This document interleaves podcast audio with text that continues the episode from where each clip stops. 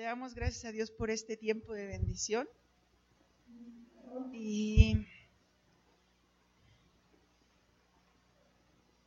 vamos a orar para... Uh, no, aquí está. Padre, gracias. Padre eterno, en el nombre de Jesús, en esta hora te damos gracias, Señor, por este día, Señor, por tu amor, por tu gracia, porque estás con nosotros. Ponemos delante de ti nuestro corazón, nuestro ser, nuestro espíritu te rogamos, Señor, que tú nos fortalezcas, que tú nos llenes, Señor, que sea tu palabra, que sea tu espíritu en medio nuestro, que sea tu gracia en medio nuestro, Señor. Que, Señor, quites de nuestro ser y de nuestro corazón todo pensamiento, Padre, que no proviene de ti, Señor, todo dardo de fuego del enemigo que no proviene de ti, Señor, se ha echado fuera. Padre, en el nombre de Jesús, todo dardo del enemigo que quiera levantarse en contra nuestra se ha echado fuera en el nombre de Jesús. Sea tu espíritu, Señor, guiándonos, sea tu espíritu llevando esta palabra de bendición. Y Padre, tanto los que estamos aquí como los que están en casa puedan recibirla y puedan ser, Señor, bendecidos también. Espíritu Santo, sé tú hablando a través de mí, Espíritu Santo, sé hablando en mi corazón, en mi ser, en mi espíritu y en mi alma, Señor, en el nombre de Cristo Jesús. Amén y amén. Amén. Amén. Gracias a, Dios por este tiempo. Y también gracias a Dios porque podemos escuchar su palabra. Y yo les quiero pedir, por favor, voy a quitar tantito mi libreta. Y les quiero pedir, por favor, que vayamos al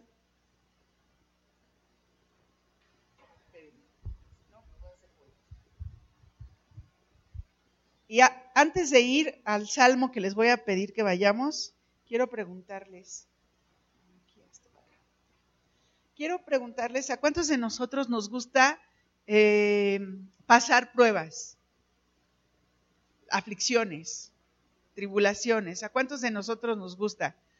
Ok, ¿A, quién de nosotros, ahora viene otra pregunta, ¿a quién de nosotros nos gusta eh, ser un sacrificio vivo, agradable delante del Señor. Yo creo que a, todos, ¿no? A todos nos gusta eso. Ok, vamos a ir al Salmo 139.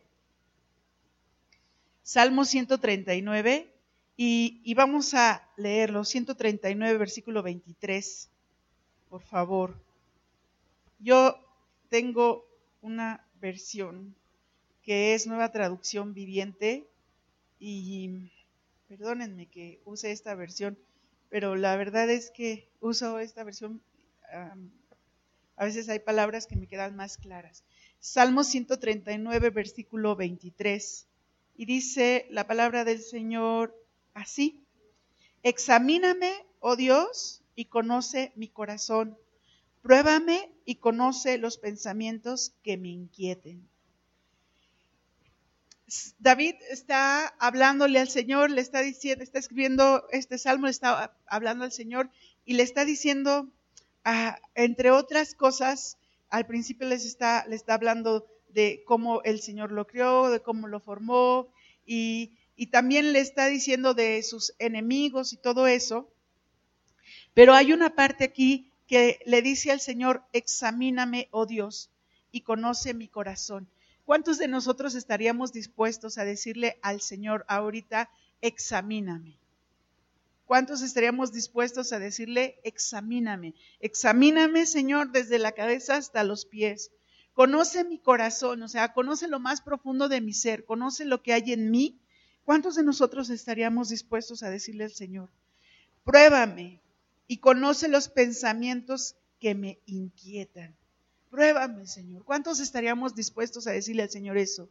¿Cuántos estaríamos dispuestos a decirle al Señor, ah, mira, Señor, quiero que me examines, quiero que veas cómo soy, tal como soy, desde la cabeza hasta los pies? Claro que lo, Él lo sabe, ¿no? Porque Él es Dios. Pero ¿cuántos de nosotros estaríamos dispuestos a decirle, examíname, Señor? ¿Cuántos de nosotros le podríamos decir eso? Versículo 24. Señálame cualquier cosa en mí que te ofenda y guíame por el camino de la vida eterna. Y aquí hay algo que yo quisiera que reflexionemos. ¿Cuántos de nosotros nos ofendemos cuando alguien nos dice algo que vio en nosotros que no es correcto y, lo, podemos tomar a mal, ¿no? Bueno, también dependiendo cómo lo decimos, también dependiendo de cómo, de cómo eh, se dicen las, las, cosas, ¿no? De qué manera. A lo mejor pueden ser las palabras correctas, pero no pueden ser la, la manera correcta, ¿no? Entonces, también es, eso es importante. Pero ¿cuántos de nosotros podemos decirle precisamente al Señor, señálame cualquier cosa en mí que te ofenda? ¿Cuántos de nosotros sabemos que, sinceramente, seamos sinceros, seamos sinceros, cuántos de nosotros ofendemos a Dios día a día? Yo creo que a lo mejor dicen, no, pues yo no. Bueno, a lo mejor el 99.9% de, de nosotros, lo voy a poner así, ofendemos a Dios, a Dios en el día a día, porque, porque puede venir un pensamiento que no es correcto, puede venir un, una palabra incorrecta, una forma de actuar incorrecta, una forma de decir las cosas de manera incorrecta. Y, qué complicado es, ¿verdad? Qué complicado es esto cuando tienes que tratar con personas, perdón, con, con seres humanos como tú, y, que pueden ofenderse o que tú puedes ofenderte en cualquier situación o en cualquier detalle. No, no es lo mismo decirle a, alguien, ¿cómo estás? A decirle, ¿cómo estás? O sea, son las mismas palabras, pero, pero se emplean de manera, de manera diferente. Entonces, es, es difícil. Y yo busqué rápidamente qué significaba la palabra examíname que viene de, examinar, y examinar significa inquirir, investigar, escudriñar, escudriñar con diligencia y cuidado una cosa. Y la segunda, la segunda, el segundo significado que la verdad me, llamó mucho la atención y me gustó mucho fue probar o tantear las, la suficiencia, o sea, es decir, las aptitudes, la capacidad de los que quieren profesar o ejercer una facultad, oficio o ministerio o probar cursos en los estudios. O sea, aprobar es probar cursos en los estudios. Y eso es padre. ¿Cuántos de nosotros cuando íbamos a la escuela y teníamos algún examen y entonces sacabas una buena calificación, te ponías muy feliz, ¿no? Decías, sí, sí pude. Pero cuando no, pues sí te venía la tristeza y decías, híjole, bueno, ya, esto no lo pude hacer, o como dicen por ahí, pasé de noche, ¿no? ¿Cómo pasaste la primaria? Pues de noche, porque no me acuerdo de nada. ¿Cómo pasaste la secundaria? Pues de noche, porque no me acuerdo de nada. Y así sucesivamente. Pero esto es algo más allá que un simple examen de escuela. Esto es algo más allá que, una hoja de papel donde vienen preguntas y respuestas. Cuando tú le estás diciendo al Señor, examíname, examíname, es porque tú le estás dando permiso a Dios de que realmente Él pueda ver en tu interior lo que hay. Y, a veces, cuando el Señor no, nos muestra precisamente lo que hay en nuestro interior, pues no nos gusta. Seamos, seamos sinceros, ¿no? Es, es algo que no nos agrada, es algo que dices, creo que esto no es algo que me, que me guste, Señor, esto es algo que, que no es bonito o esto es algo que debe de estar fuera de mi corazón y de mi ser. Pero, ¿sabes? Dios eh, va mostrando, va mostrando precisamente su amor y su misericordia en ese sentido y vamos a seguir viendo. ¿A cuántos de nosotros nos gusta ser eh, examinados? Pues yo creo que a muy pocos, si no es que a nadie, y, a veces preferimos que, no, lo, no lo seamos. Pero es necesario que seamos examinados. ¿Ustedes creen que es necesario que seamos examinados? ¿Es, necesario que podamos ser probados? ¿Sí? Sí, yo también lo creo. Venimos, venimos a Jesús y aceptamos al Señor Jesús como nuestro Señor y nuestro Salvador. Y hay quienes ahí se detienen y dicen, bueno, ya lo acepté, ya estoy aquí, ya, ya, ya, o sea, ya soy salvo, ¿no? Pero el caminar con el Señor va mucho más allá. No nada más es venir, bajar a las aguas y volver a nacer de nuevo y ya. Porque eso no es volver a nacer de nuevo. O sea, lo que estamos haciendo en el bautizo es una representación precisamente de eso volver a nacer. Pero el volver a nacer de nuevo es algo que va mucho más allá y que también lo vamos a ir conjuntando poco a poco con esto. Caminar con el Señor es más complicado, es más, eh, no quiero decir difícil, pero es totalmente diferente a lo que podríamos a lo mejor en un principio pensar. Yo no sé ustedes, pero a veces a mí eso me, me quedo pensando y, y digo, es que yo no creí que el andar con el Señor fuera o es como lo estamos viviendo ahora. Es diferente, porque a veces pensamos en no hay problema, no hay, no, hay, no hay complicaciones, estoy con el Señor, pero realmente el Señor no nos quita los problemas. El Señor deja los problemas, pero los deja con un propósito. Y, y eso es lo que estamos viendo precisamente ahorita. ¿Y cuántos de nosotros hemos, ahora sí, cuántos de nosotros hemos cambiado? No alcen la mano si no quieren. ¿Cuántos de nosotros nos hemos hecho, nos han hecho cambiar las pruebas? Pues que has pasado una prueba y dices, híjole, esto me ha hecho cambiar. ¿Cuántos de nosotros las pruebas nos han llevado a reflexionar, a meditar y a pensar en lo que tenemos que cambiar? O sea, que dices, esta prueba no la pasé porque no cambié esto, porque no, no, no, eh, no acepté esto que tenía que cambiar, ¿no? Son cosas que nos están llevando a meditar y a pensar precisamente a, ser diferentes, a ser diferentes. En Cristo tenemos que ser diferentes. ¿Qué tenemos que renunciar para ser diferentes? ¿Qué tenemos que renunciar para que esa, esa prueba, para que esa situación la podamos pasar y podamos realmente brincar del otro lado. Ya sea eh, que lo vivamos de una manera eh, eh, en un problema o que lo vivas en un problema con los demás, me refiero, o que lo vivas internamente en tu corazón. Pero son cosas que vamos a estar viviendo de aquí hasta que estemos en la presencia del Señor. Y precisamente cada prueba, cada prueba que tú estés viviendo, cada prueba que vayamos a vivir, cada prueba que hemos vivido, nos va a llevar precisamente a darnos cuenta qué es lo que necesitamos cambiar, qué es lo, que necesitamos eh, transformar, quitar ese chip y ponernos otro. Hay, hay esa, eh, no, se llama aplicación, pero esa partecita donde eh, puedes poner, por ejemplo, en el, WhatsApp o en tu celular, una foto y luego dices, ay, esta foto no me gusta y entonces te sale allí el botecito de basura, ¿no? Y entonces ya le aplicas y ya le picas ahí y se va. Bueno, no sucede así, pero algo así debemos de hacer, o sea, quitar eso y tirarlo a la basura porque eso no nos sirvió, digo, espiritualmente hablando, y cambiar, cambiar esa parte que no nos está sirviendo, que no nos está ayudando y que está haciendo que nuestras vidas no no sean transformadas. Pero también quiero preguntarte, ¿estamos preparados para las pruebas? ¿Estamos preparados para las pruebas que vienen? ¿Estamos en esa disposición? ¿Estamos en esa eh, enseñanza y en esa meditación de la palabra, en esa meditación y en esa y en la oración para prepararnos para las pruebas que han de venir?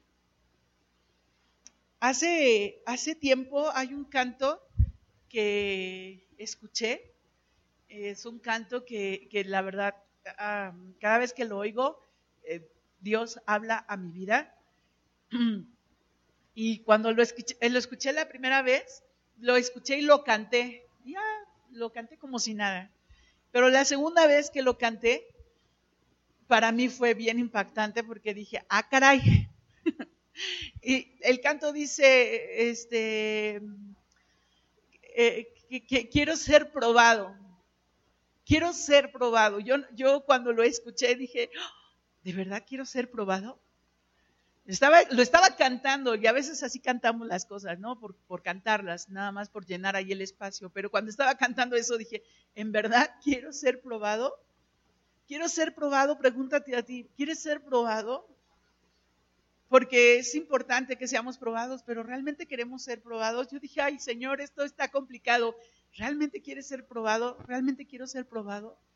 Dios fue hablando a mi corazón y a mi vida y fue diciéndome, bueno, O sea, es necesario que seamos probados porque si no somos probados, no, no, somos transformados, no somos cambiados, no somos renovados.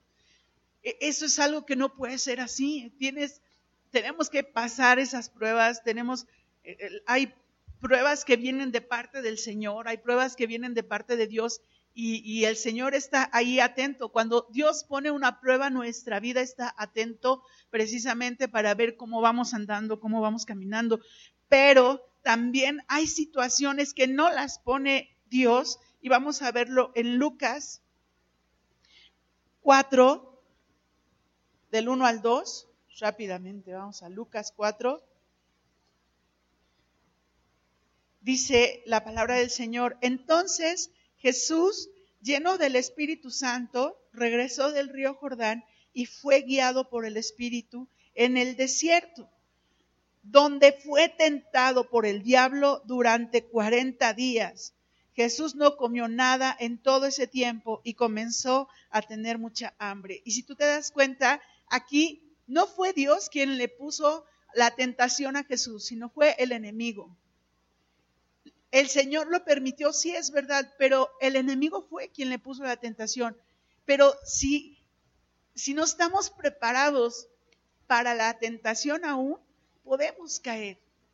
Si no estamos preparados para las pruebas, mucho menos vamos a estar preparados para la tentación. ¿Por qué? Porque la tentación viene a tocar precisamente las fibras más eh, que más nos mueven a nuestro cuerpo, a nuestra carne. La tentación se presenta y se presenta de tal manera que mueve nuestra carne, nuestra carnalidad. Y puede ser desde algo muy simple como, como lo que tú quieras, lo que tú puedas imaginarte, no sé, desde un alimento hasta caer en pecado sexual. Precisamente porque la tentación a eso viene, a mover las fibras más, más este, de nuestra carne, más, esas que más nos mueven nuestra carne, vaya. Y, y, el demonio es así, el demonio pone esas tentaciones para ver, para probar, o más bien para tentarnos, para hacernos caer, para tentarnos, para hacer que nuestra vida caiga, para hacer que nuestra vida pues no, no sea lo que Dios desea y anhela. Y yo no sé tú cómo te sientas, pero cada vez que yo caigo en una tentación, la verdad es que yo me avergüenzo delante de Dios, le digo, perdóname Señor, porque ciertamente sigo sin eh, quitar esto de mi corazón. Y necesito que sea quitado de mi corazón para que yo pueda venir a ti. Pero eso que se ha quitado de mi corazón implica renunciar a eso. Renunciar a ello. Ustedes saben que a mí me gusta mucho, eh, bueno, soy de buen comer, vaya, pues, y se nota, ¿verdad? Bueno, y una de las cosas que son mi debilidad es el pan. Y yo digo, ay, el pancito, y sobre todo cuando es recién horneadito, a veces un pastelito, son cosas que me, que me mueven. Y el día de ayer, este, tuvimos que ir a la Ciudad de México y estábamos desayunando mi esposo y yo, y, y de repente volteo y así en una vitrinita un pastelito. Dije, ay, eso se ve delicioso de verdad rico. Y dije, además de chocolate.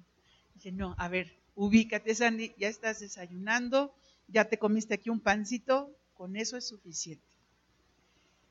Pero la verdad es que soy, y yo lo reconozco, soy débil de, en esa manera ante el pancito, me gusta mucho el pancito. Pero esto es un ejemplo muy, muy simple de cosas que pueden pasarnos y podemos vivir más graves. Y cuando la tentación se está presentando ante nuestra vida, si nosotros no hacemos lo correcto, podemos caer en esas tentaciones. Y algo que hizo Jesús precisamente antes de, pasar todo este desierto y de caer, bueno, no cayó, gracias a Dios, o de vivir más bien esta, esta situación donde el enemigo le tentaba y donde el enemigo buscaba que cayera el Señor Jesús, el Señor Jesús, antes de eso, dice la palabra que lleno del Espíritu Santo. Lleno del Espíritu Santo. Y eso es algo que nosotros tenemos que buscar día a día, día a día, lleno del Espíritu Santo. ¿Cómo puedo ser lleno del Espíritu Santo? En oración, alabando al Señor, no nada más con cantos, sino también con nuestras acciones, con nuestras palabras, lleno del Espíritu Santo. De esta manera, esas tentaciones precisamente las vamos a poder frenar y vamos a, saber decir no, vamos a saber ser sabios y decir no a esas tentaciones. Algo también que nosotros tenemos que darnos cuenta es que las pruebas, y ahora sí, las pruebas, el Señor las pone de tal manera que nosotros podamos formar carácter en nuestra vida. Y no un carácter de esos que equivocadamente la gente piensa que es un carácter de, eh, una persona recia o una persona... Eso está equivocado y la verdad es que cada vez que vivo una experiencia con alguien de esa manera, respiro profundo y digo, cuán equivocados estamos en cuanto al carácter. Pensamos que una persona que es recia, que es, que es dura, que es, este, no sé, o sea, lo tenemos bien ubicado, ¿sí o no? Y decimos, ay, esa persona es una persona de carácter. No, ¿cuál carácter? Ni que ocho cuartos. Ni siquiera tiene carácter fuerte. Porque una persona que tiene carácter fuerte es una persona que realmente sabe resistir las pruebas, sabe resistir la tentación y sabe pasar las pruebas, más bien al revés, sabe pasar las pruebas y resistir la tentación. Una persona de carácter no es aquella que va a venir y te va a buscar bronca. Una persona de carácter es la que va a hablar y va a comunicarse con la persona con la que tiene el problema de manera correcta, sin agredir, sin ofender, sin insultar, sin siquiera con gestos en la cara de, de altanería o de orgullo o de, de soberbia. Una persona que tiene el carácter fuerte es una persona que realmente sabe eh, sabe cómo, esta palabra no me gusta, pero bueno, sabe cómo controlar sus emociones y sabe cuáles son esas emociones que se están moviendo en su interior, pero que no deja que exploten como la ira, que no deja que exploten como la furia, sino es una persona ecuánime. Esa es una persona, para mí es una persona fuerte de carácter. Y algo que tenemos también que saber para poder enfrentar las pruebas está en Juan 1.12. Y vamos rápidamente a Juan 1.12. Son, son, son de las cosas que nunca debemos de olvidar.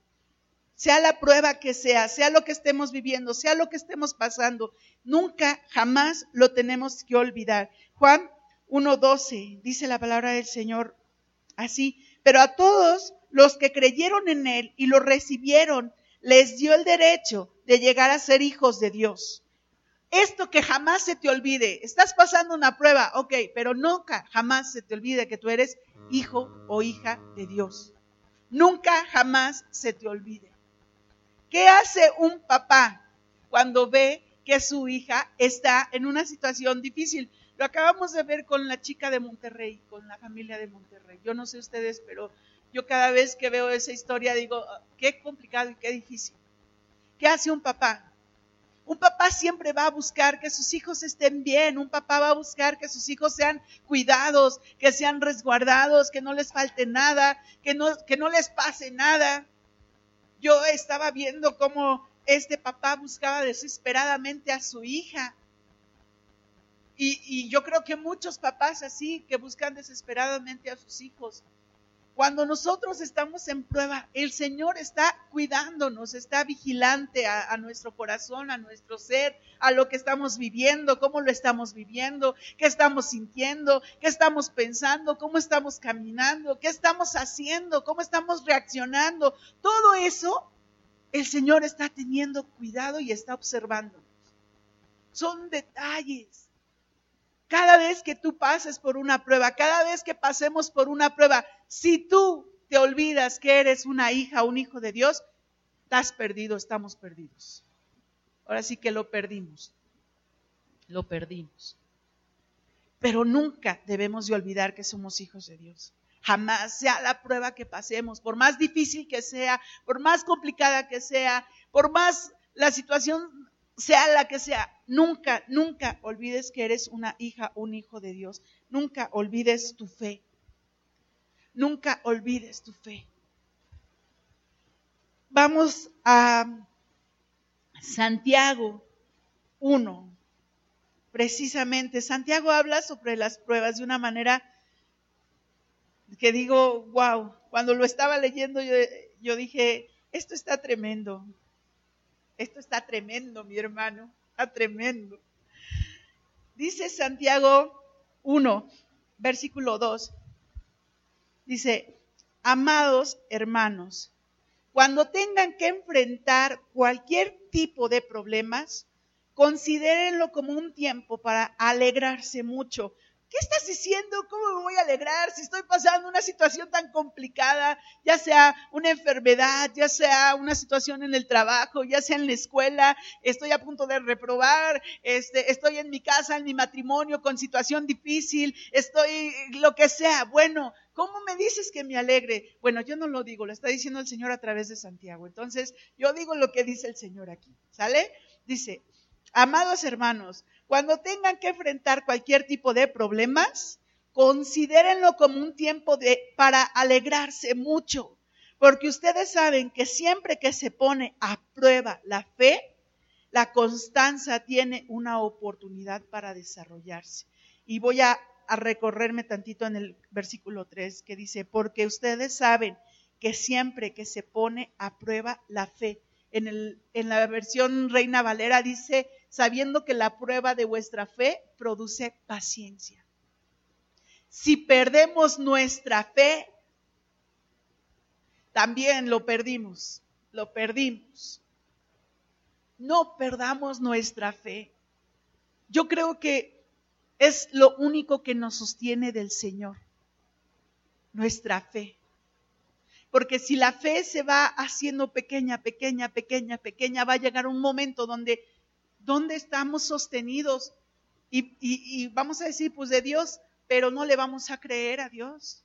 Y no vamos a creer lo que Él está haciendo, no vamos a creer cómo Él está procediendo, no vamos a creer que puede haber un milagro, no vamos a creer que puede Él traernos una bendición. Y sabes qué? A veces pensamos que, que sobre todo la gente que estamos padeciendo alguna situación eh, en nuestro cuerpo de alguna enfermedad o algo así, a veces pensamos, sí, que venga el milagro de nuestra sanidad.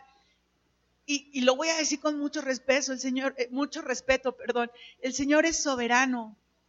Y si al Señor quiere manifestar su milagro de manera diferente y no trayendo esa sanidad como nosotros esperamos, y si el Señor quiere traer esa manifestación de su gloria de manera diferente a lo que nosotros estamos esperando, creyendo y, estamos ahí imaginando, va a traer ese milagro.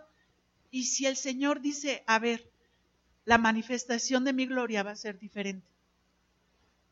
Y el Señor se manifiesta de manera diferente. Lázaro es un ejemplo. Lázaro murió. ¿De qué estaba enfermo? No sé. ¿De, ¿De, qué murió? No sé. La Biblia dice que murió. Pero la manifestación de la gloria de Dios no fue traer la sanidad de Lázaro. La manifestación de la gloria de Dios es que todos esos que estaban ahí en la tumba pudieran ver que ese hombre estaba resucitando y cómo el poder de su gloria se estaba manifestando. Nosotros a veces queremos ponerle, ¿cómo dicen? Este manita de puerco al Señor. Y no, nosotros no somos quien para hacerlo. El Señor es soberano él es soberano y a lo mejor puedes decir estoy enojada o estoy enojado y entonces tú estás diciendo que Dios no me va a traer mi sanidad. Entonces Dios, tú estás diciendo que Dios no se va a manifestar y traer mi, sanidad en mi cuerpo. No, no, yo no estoy diciendo eso. Dios va a hacer lo que Dios desee. Porque Él es Dios. Yo no le voy a decir al Señor eh, eh, que haga o que no haga. Yo oro y, le pido a Dios y, oro en mi, petición que Él pueda hacer un milagro, pero tampoco le exijo. Y no le digo, ah, si no lo haces, entonces yo ya no te voy a querer. No, no, no. Eso me suena canción, pero no, no, no. nosotros no podemos estarle diciendo al Señor precisamente, si tú no te manifiestas, si tú no traes, entonces yo me alejo, yo me aparto. Podemos decirlo. Pues sí. Pero ¿saben una cosa?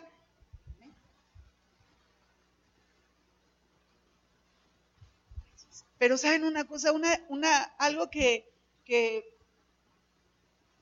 que he tenido que aprender en estos días, de enero para acá, es que Dios va a hacer la obra, me guste a mí o no me guste. Esté dispuesta a aceptarla o no esté dispuesta a aceptarla. Dios va a hacer su obra, me quiera yo integrar en ella o no me integre. Pero Dios lo va a hacer. Dios lo va a hacer. Y qué mejor que mejor dentro que fuera, ¿no? Qué mejor aceptando, porque si no lo acepto me va a costar más trabajo y va a ser más difícil para mí, no para Dios, porque Dios es Dios de lo imposible. Y en eso Dios es, es un amor, Dios, o sea, si, si podemos ver la manifestación de su amor en nuestras vidas, cuán grande es, cuán profunda, cuán ancha. O sea, el amor de Dios no tiene comparación. Y aunque estamos en la prueba y aunque fue y es y será difícil la prueba, el amor de Dios es más grande que esa prueba. Y, es bien simple, nosotros como papás queremos que nuestros hijos se formen, queremos que nuestros hijos crezcan, que queremos que nuestros hijos sean eh, eh, hombres y mujeres de bien y, puedan eh, moverse y hacer las cosas de tal manera que puedan defenderse también en el mundo y puedan hacer las cosas. Y los vamos formando. Y cuando no nos parece algo, se los decimos y se los expresamos. Bueno, al menos nosotros como papás sí, cuando algo no está bien en Gamaliel, por ejemplo, a ver, Gama, esto no está bien por esto, esto y esto y esto, y se ha tenido que sujetar y ha tenido que fletarse a, escucharnos y a decir, ok, está bien, me equivoqué y corregir. Y lo mismo en Salma. ¿Por qué? Porque aún son nuestros hijos y en este caso son todavía, aunque ya tienen 22 Gama, 20 Salmita, bueno, son hijos de familia, viven todavía con nosotros y tienen que sujetarse. Tienen que sujetarse. Con mucha más razón nosotros que vivimos en el reino de los cielos, o bueno, que queremos vivir en el reino, no, sí, que traemos el reino de los cielos aquí en nuestra, a nuestro mundo, que vivimos precisamente en el Señor y que tenemos que aprender a, a estar sujetos al Señor como papás somos responsables de nuestros hijos, pero Él como papá es responsable de nosotros. Y nosotros tenemos que entrar precisamente en ese, en, ese caminar, en ese, en ese sentir, en ese mover del Señor. Versículo 4, perdón. Dice, así que dejen, dejen que crezca, pues una vez que su constancia se haya desarrollado plenamente. Serán perfectos y completos y no les faltará nada. ¿Cómo que qué, quieren que crezca? Ah, perdón, lo voy a volver a leer desde antes, desde el 3. Porque ustedes saben que siempre que se pone a prueba la fe, la constancia tiene una oportunidad para desarrollarse. Así que dejen que crezca, pues una vez que su constancia se haya desarrollado plenamente, serán perfectos y completos y no les faltará nada. ¿No quieres que te falte nada? Bueno, pues aprendamos a que las pruebas nos ayudan a crecer y que esas pruebas nos están ayudando también a que nuestra fe crezca para que no nos falte nada. Las pruebas nos ayudan a crecer. Las pruebas, no crecer de altura, eso no, sino crecer de persona. Por ahí si dijiste, ah, sí, yo voy a pasar prueba tras prueba y voy a crecer. No, de esas no, sino de esas pruebas donde nuestro carácter se está formando, donde nuestra fe se está formando, donde nuestro sentir y nuestro vivir hacia el Señor se está formando. son de las cosas más importantes, no soltarlas, no soltarlas, estarlas, tenerlas bien afianciadas en nuestra vida. Y Dios va a hacer precisamente que nuestra vida sea transformada. Vámonos al versículo 12. Dice, Dios bendice a los que soportan con paciencia las pruebas y las tentaciones, porque después de superarlas recibirán la corona de vida. Recibirán la corona de vida que Dios ha prometido a quienes lo aman.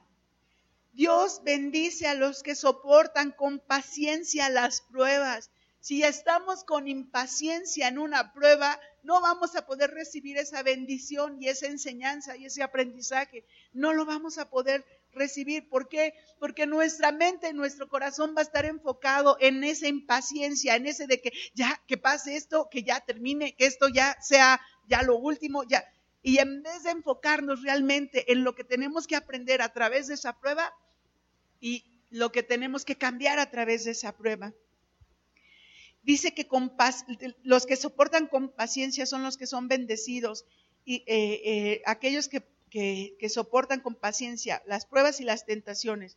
Y porque después de superarlas, o sea, ya una vez superada esa prueba, es algo que, que tenemos que tener aquí en nuestra mente, en nuestro corazón. Una vez ya superada esa prueba, precisamente dice, recibirán la corona de vida que Dios ha prometido a quienes lo aman. Una corona de vida a quienes lo aman. ¿Te acuerdas en Apocalipsis? Y de hecho hay un canto que dice, y arrojan coronas delante de él.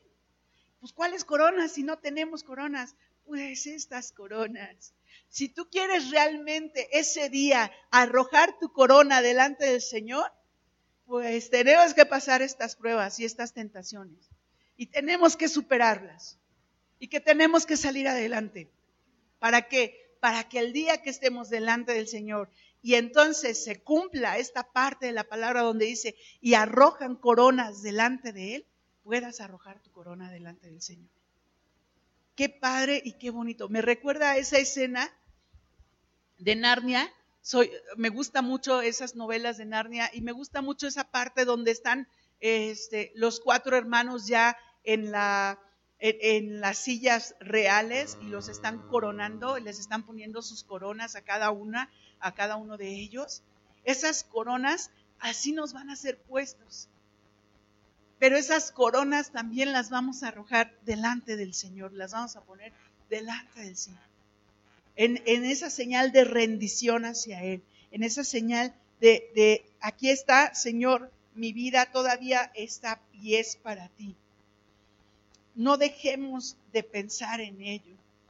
Dice en el versículo 13, cuando sean tentados, acuérdense de no decir, otra vez, cuando sean tentados, acuérdense de no decir, Dios me está tentando. Dios nunca es, Dios nunca es tentado a hacer el mal y jamás tienta a nadie. La tentación viene de nuestros propios deseos los cuales nos seducen y nos arrastran. ¿Se acuerdan lo que les decía hace ratito? De, esas fibras carnales que nos llevan precisamente a dejarnos llevar por la tentación y que tengamos que tener cuidado, pues aquí Santiago lo está diciendo. No es Dios no pone la tentación, sino que es algo que nuestros propios deseos los están atrayendo, los cuales nos seducen y nos arrastran. De esos deseos nacen los actos pecaminosos y el pecado cuando se deja crecer, da a luz la muerte.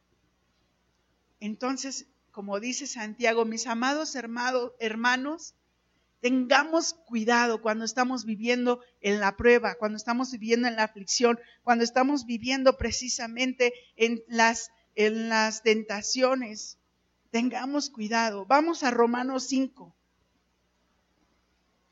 Romanos 5, versículo 3. Romanos 5, versículo 3, y dice, también nos alegramos al enfrentar pruebas y dificultades. Otra vez, ¿cómo me voy a alegrar en una prueba y en una dificultad? Pues, ¿qué estás diciendo? yo no lo digo, lo dice ahora este Pablo. El Señor está usando a Pablo precisamente para poderlo decir. Ya son dos, uno fue Santiago y ahora es Pablo. Y le está diciendo precisamente a los romanos. Dice, por 5.3, perdón, me perdí, dice. También nos alegramos al enfrentar pruebas y dificultades porque sabemos que nos ayudan a desarrollar resistencia. Y la resistencia desarrolla firmeza de carácter. Y el carácter fortalece nuestra esperanza segura de salvación. Y esa esperanza no acabará en desilusión, pues sabemos con cuánta ternura nos ama Dios, porque nos ha dado el Espíritu Santo para llenar nuestro corazón con su amor te das cuenta cómo cada prueba, cada tentación, cada circunstancia que vivimos es para formar carácter en nosotros. ¿Y cuál carácter? ¿De qué carácter están hablando? Del carácter de Cristo en nuestras vidas. Del carácter de Cristo en nuestras vidas. Y podemos decir, pues todavía no he alcanzado el carácter de Cristo. Sí, ni cada uno de nosotros lo hemos alcanzado. No lo hemos alcanzado porque todavía estamos aquí. Pero el Señor está trabajando en nosotros para poderlo alcanzar. Para poderlo alcanzar, para poder ser manso, para poder ser humilde, para poder ser eh, eh, bueno, para poder ser bondadoso, para poder tener dominio propio. Dios está formando ese carácter en nosotros. Cada una de las partes del fruto del Espíritu esas son las que tenemos que desarrollar en nuestras vidas. Esas son las que tenemos que hacer que se reflejen en nuestras vidas, que estén en nuestras vidas, que estén presentes. Vamos a Gálatas 5. Gálatas 5. Déjenme encontrarlo porque mm,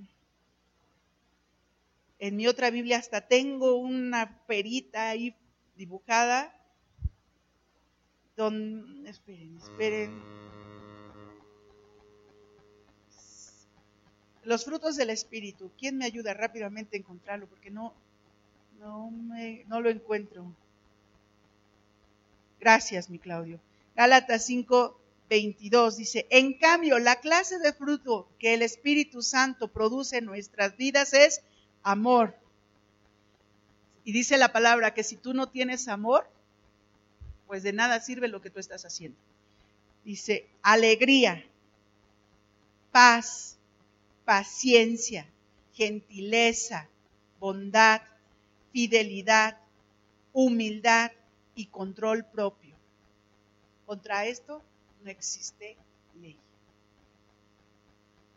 Este, esto que es el fruto del Espíritu, esto es el carácter de Cristo. Y esto es lo que Cristo quiere que nosotros desarrollemos. Esto es lo que Cristo quiere que nosotros trabajemos. Y no se vale decir, pues es que yo sí tengo amor. Sí, tienes amor para con los tuyos, pero ¿amas a aquel que te lastimó? ¿Amas a aquel que te dañó? ¿Amas a aquel que te habló feo? ¿Que te hizo que te corrieran del trabajo? ¿Que hizo a lo mejor que sacaras un cero que hizo que, no sé, lo dijo el Señor Jesús y está en la palabra, ama a tu prójimo como a ti mismo. Y el prójimo no nada más es el que está con nosotros, ahí a un lado, sino aún aquellos que están a nuestro alrededor y que nos pueden caer mal o que no podemos o que nos hicieron daño, que nos lastimaron y que por, una u otra razón decimos, pues es que no, no, no lo puedo amar porque me lastimó. Sí, pero, pero sabes, e, e, esto yo no lo digo, lo dice el Señor. Ama a tu prójimo como a ti mismo. Y aquí lo dice, el fruto del Espíritu es amor, alegría. Y, y de verdad, tenemos que sentir esa alegría de parte de Dios, no esa alegría que el hombre nos da, esa alegría de, de emoción, esa alegría de, no, la alegría que viene de Dios, la alegría de pasar las pruebas alegremente, como dice Pablo y como dice también Santiago, paz, Paz, cuán dulce paz es aquella que viene de parte de Dios. Paz es aquella que viene de parte de Dios. Cada uno de nosotros debemos de desarrollarla y también de, hacer que esté en nuestra vida. Paciencia. ¿Cuántos aquí ah, somos pacientes? ¿Cuántos nos desesperamos? Yo me doy cuenta cuando una persona está desesperada por su cuerpo, porque empiezan o con las manos, o con los pies, o, algo, están haciendo. Y, cuando hice mi entrevista de trabajo, me di cuenta que la persona que me estaba entrevistando ya estaba desesperado. Pero desde el principio, o sea, ni siquiera me había hecho una pregunta y ya estaba impaciente. Yo dije, que este hombre es un impaciente de primera. Me di cuenta por su, por su expresión corporal. Pero nosotros tenemos que desarrollar paciencia. Así nos, eh, la otra persona no ah, esté costándole trabajo, lo que le esté costando trabajo, ni modo, ni modo. Conmigo tuvieron paciencia para enseñarme a manejar. Pues de la misma manera yo tengo que ser paciente con los demás. Tenemos que ser pacientes.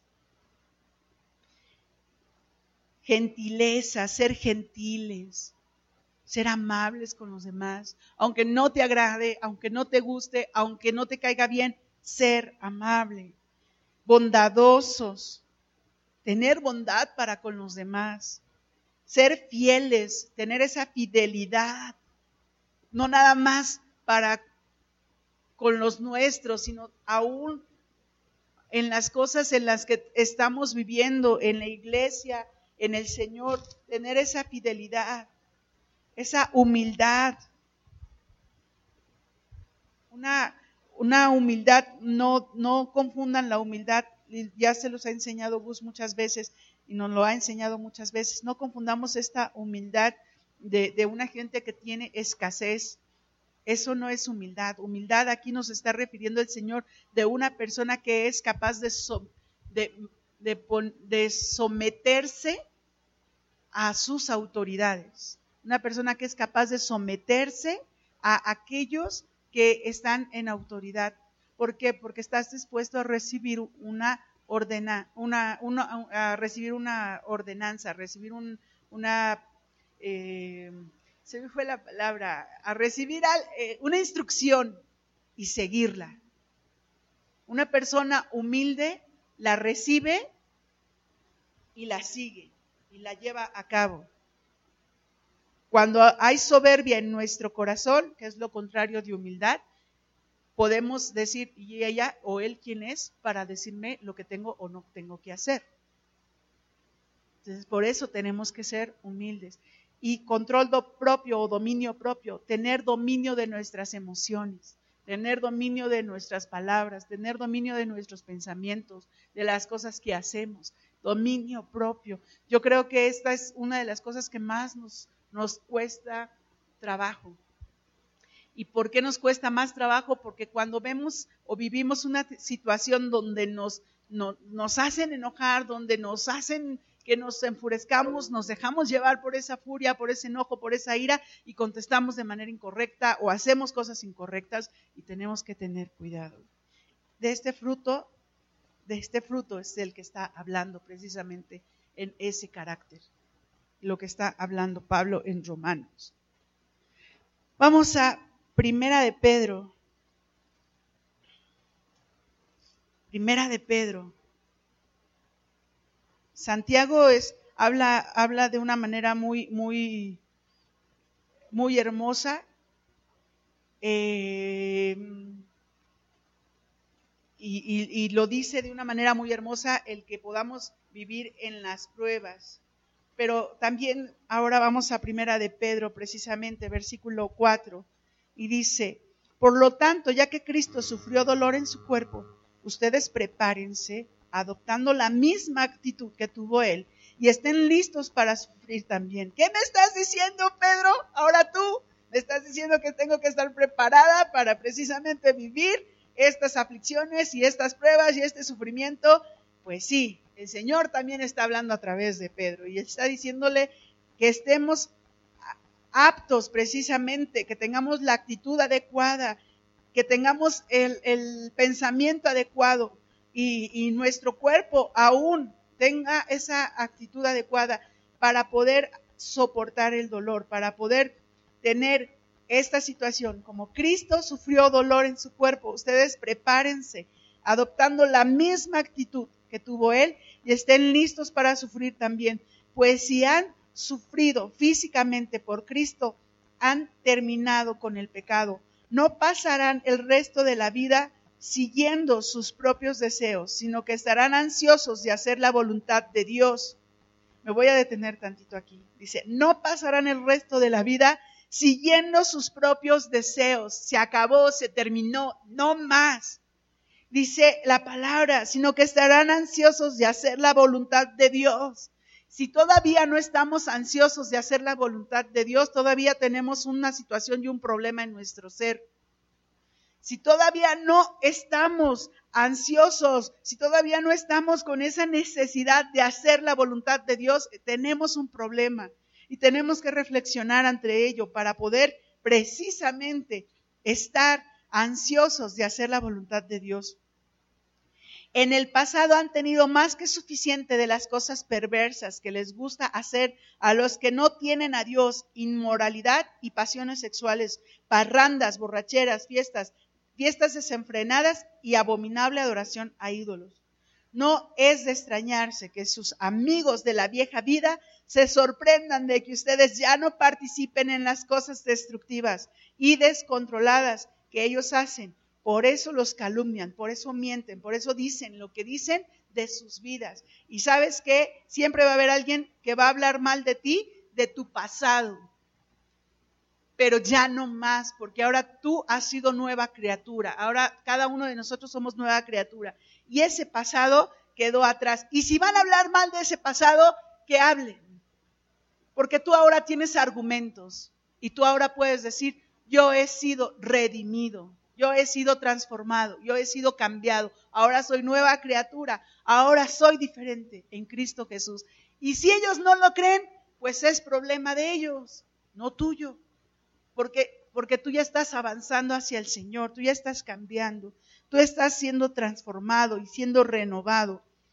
Dice, pero, versículo 5, pero recuerden que ellos tendrán que enfrentarse con Dios, quien está listo para juzgar a todos tanto a vivos como a muertos. Por esta razón, la buena noticia fue predicada a los que ahora están muertos, aunque fueron destinados a morir como toda la gente. Ahora vivirán para siempre con Dios en el Espíritu. Y tú y yo viviremos con Dios en el Espíritu. Pero esto, gracias a que, bueno, vino el Señor Jesús, nos salvó, nos redimió, le aceptamos, eh, eh, confesamos que Él es nuestro Señor y Salvador, nos bautizamos y pasamos las pruebas. Y nada más eso, y pasamos las pruebas. Sí, vamos chicos, vamos, por ahí dicen, pasamos las pruebas. Necesitamos estar atentos a que las pruebas que vienen o que estamos viviendo, las tenemos que pasar. No porque no porque nuestro corazón eh, sea bueno, no porque eh, nosotros tengamos eh, las respuestas fáciles y ya rápidas, no, sino porque realmente estamos caminando en el Señor y estamos caminando en Él. Por último, vamos a Proverbios 17. Proverbios 17. Proverbios es uno de los libros más hermosos o bueno, todos los libros son hermosos, pero ¿quieres, ¿quieres aprender qué hacer y qué no hacer? Lee Proverbios. Hay una enseñanza muy buena de Proverbios. Proverbios tiene 31 capítulos. Si tú lees un capítulo por mes, todos los meses del año, tú vas a aprender cada día más de cómo realmente el Señor quiere que seamos. ¿Qué hacer y qué no hacer? Proverbios 17.3 dice, ay, el fuego prueba la pureza del oro y de la plata, pero el Señor prueba el corazón. ¿El Señor qué? Prueba el corazón. Y esto es algo que realmente vivimos. Para poder tener oro puro, se necesita fuego. Para poder tener plata pura, se necesita fuego. Para poder tener un hombre transformado, una mujer transformada, se necesita fuego. Y el fuego precisamente va a hacer que nuestras vidas sean diferentes. ¿Cuántos de nosotros queremos eso? Y si tú lo quieres, ponte de pie. Si tú lo anhelas, y si tú lo... ¡Ey! Nada más aguas, porque si tú te pones de pie le estás diciendo al Señor, sí quiero ser probado. Sí quiero ser probado. Si tú lo anhelas, si tú lo deseas, ponte de pie. Dice, dice el canto, yo quiero ser probado y purificado. Ven, toma lo que has deseado. Mi vida aquí está. Padre, realmente es difícil decir, Señor, que queremos ser probados, que queremos pasar por fuego. Realmente es difícil, Señor, aceptar las pruebas. Es difícil, Señor, vivirlas. No es sencillo, Padre. Y a veces, Señor, ni siquiera tenemos las respuestas. A veces ni siquiera sabemos hacia dónde andar. No porque tú no nos muestres las respuestas o no porque tú no nos muestres hacia dónde andar, sino porque a veces estamos tan ciegos, Señor, en nuestro caminar, en nuestro dolor, en nuestra prueba, a veces estamos tan ciegos, Padre, que no estamos viendo lo que tú quieres mostrarnos, lo que tú quieres enseñarnos, lo que tú quieres cambiar en nuestra vida, lo que tú quieres cambiar en nuestro corazón. Estamos tan ciegos, Señor, tan sordos. No escuchamos tu voz en medio de la prueba, en medio de la aflicción, porque estamos sumergidos en el dolor, estamos sumergidos, Señor, en las circunstancias, Estamos sumergidos, Señor, e, e, en la tristeza. Estamos sumergidos, Señor, en la angustia, en la desesperación. Estamos sumergidos, Señor, aún en las cosas que ni siquiera son importantes. Padre, es difícil decir, queremos ser probados. Es difícil decir, Señor, queremos que esta prueba venga a nuestra vida. Padre, ayúdanos. Y si tú quieres realmente, ora y levanta tu voz, ayúdanos. Ayúdanos, Señor, a que cada prueba y a que cada situación y a que cada circunstancia que vivamos, cada aflicción, Señor, y aún cada tentación, Padre, podamos superarla. Podamos superarla. Cris, si quieres ayudarme, por favor, podamos superarla. Queremos, Señor, superar las pruebas. Queremos superar, Señor, las aflicciones. Queremos superarlas. Y si tú estás en casa, también estás puesto de pie o están tus manos alzadas o tu corazón alzado al Señor, porque realmente estás diciéndole, quiero pasar esta prueba, Señor, quiero pasar esta aflicción, quiero pasar esta situación, esta circunstancia. Levanta tus manos a Él y díselo, Señor, quiero pasar estas pruebas de la manera correcta, no con mi voluntad, no con mis deseos, no conforme yo lo deseo, no conforme yo lo quiero, sino conforme tú lo deseas, conforme tú lo quieres, conforme tú anhelas, Señor. Cada uno de tus hijos, Padre, cada uno de nosotros vivimos diferentes pruebas. Cada uno de nosotros vivimos diferentes aflicciones, Padre. Algunos, Señor, con más intensidad, otros con menos intensidad, pero no por eso, no deja de ser una prueba, Señor. Y tú nos vas llevando de prueba en prueba, Padre, pero también nos vas llevando de triunfo en triunfo y de victoria en victoria. Cuando confiamos en ti, cuando creemos en ti, cuando estamos tomados de tu mano, cuando sabemos que somos tus hijos, cuando sabemos, Señor, que tú eres nuestro Dios, nuestro Rey, nuestro Señor, cuando estamos haciendo las cosas, Padre, conforme y tu voluntad, conforme y tu propósito, Señor. Tú estás formando carácter en nuestras vidas a través de cada prueba. Tú estás formando carácter, Señor, en nosotros. Porque tú no deseas, Padre, que nuestro carácter sea el que gobierne nuestro ser, sino sea tu carácter, Padre. Seas tú, Señor, en nosotros. Y esto no es de psicología, esto no es de, de ya una onda de psicología, de no, nada de eso. Tú puedes ver en la palabra cómo el Señor Jesús formó su carácter y cómo el Señor Jesús fue formando ese carácter bajo la voluntad del Padre. Y tan es así, tan es así, que supo decirle sí a la prueba. Y lo mejor de todo es que supo superarla y pudo superarla. Y aquí estamos nosotros, gracias a que el Señor Jesús pudo superar esa prueba, pudo conquistar esa batalla y obtuvo la victoria para nosotros. Señor, gracias. Gracias, Padre amado. Gracias, Padre amado.